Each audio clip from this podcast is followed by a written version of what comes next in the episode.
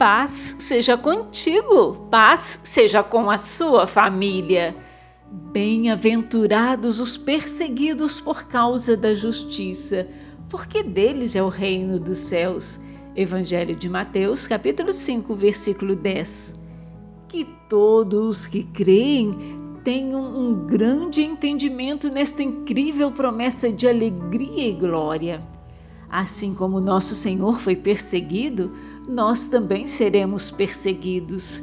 É uma certeza. No entanto, sofremos com o conhecimento da bela esperança de herdar o reino dos céus e residir com nosso Pai Celestial em toda a sua glória.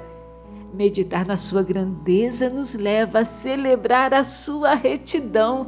Aleluias! Pois eu lhes digo que se a justiça de vocês não for muito superior às dos fariseus e mestres da lei, de modo nenhum herdarão o reino dos céus.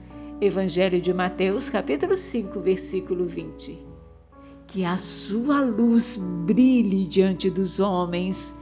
Deus te abençoe e te guarde.